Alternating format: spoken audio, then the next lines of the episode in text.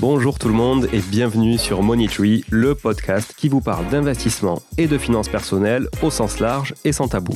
Je suis Julien Calamotte, investisseur passionné et auteur du livre à succès S'enrichir grâce à l'immobilier.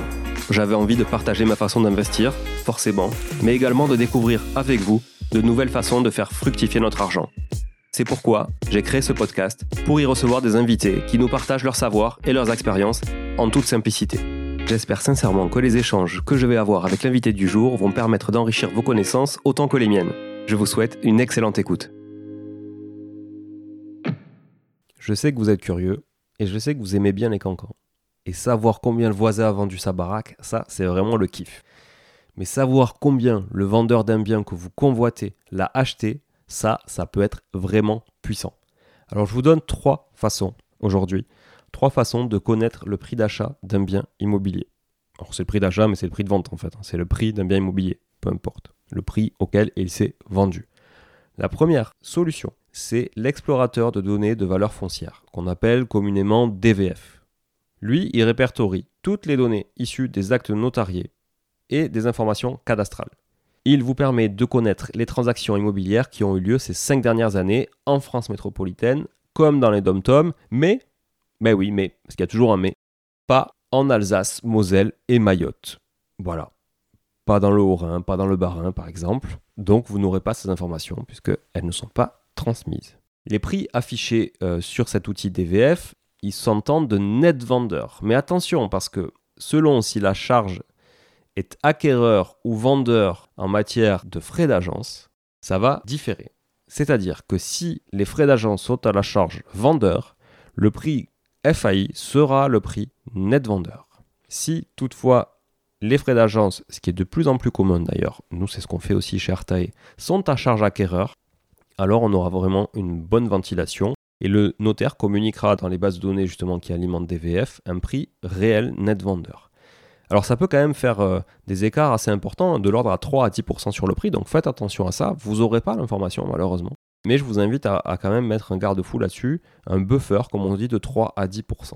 La mise à jour de DVF, elle se fait que deux fois par an aussi, fin avril et fin octobre. Donc ça veut dire que vous avez des données qui peuvent manquer un peu de fraîcheur. Donc des fois, c'est pas forcément très à jour.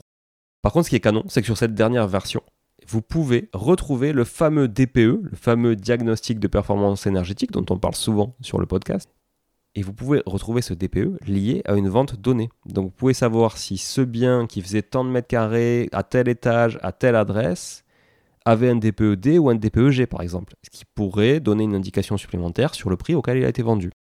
Voilà, je vous mets le lien dans la description de l'épisode si vous voulez aller euh, explorer ces données de valeur foncière qui sont très intéressantes. L'outil est nouveau, euh, enfin l'outil n'est pas nouveau, mais il y a une nouvelle version de l'outil qui est très très cool, euh, assez ergonomique. Franchement, c'est très très simple.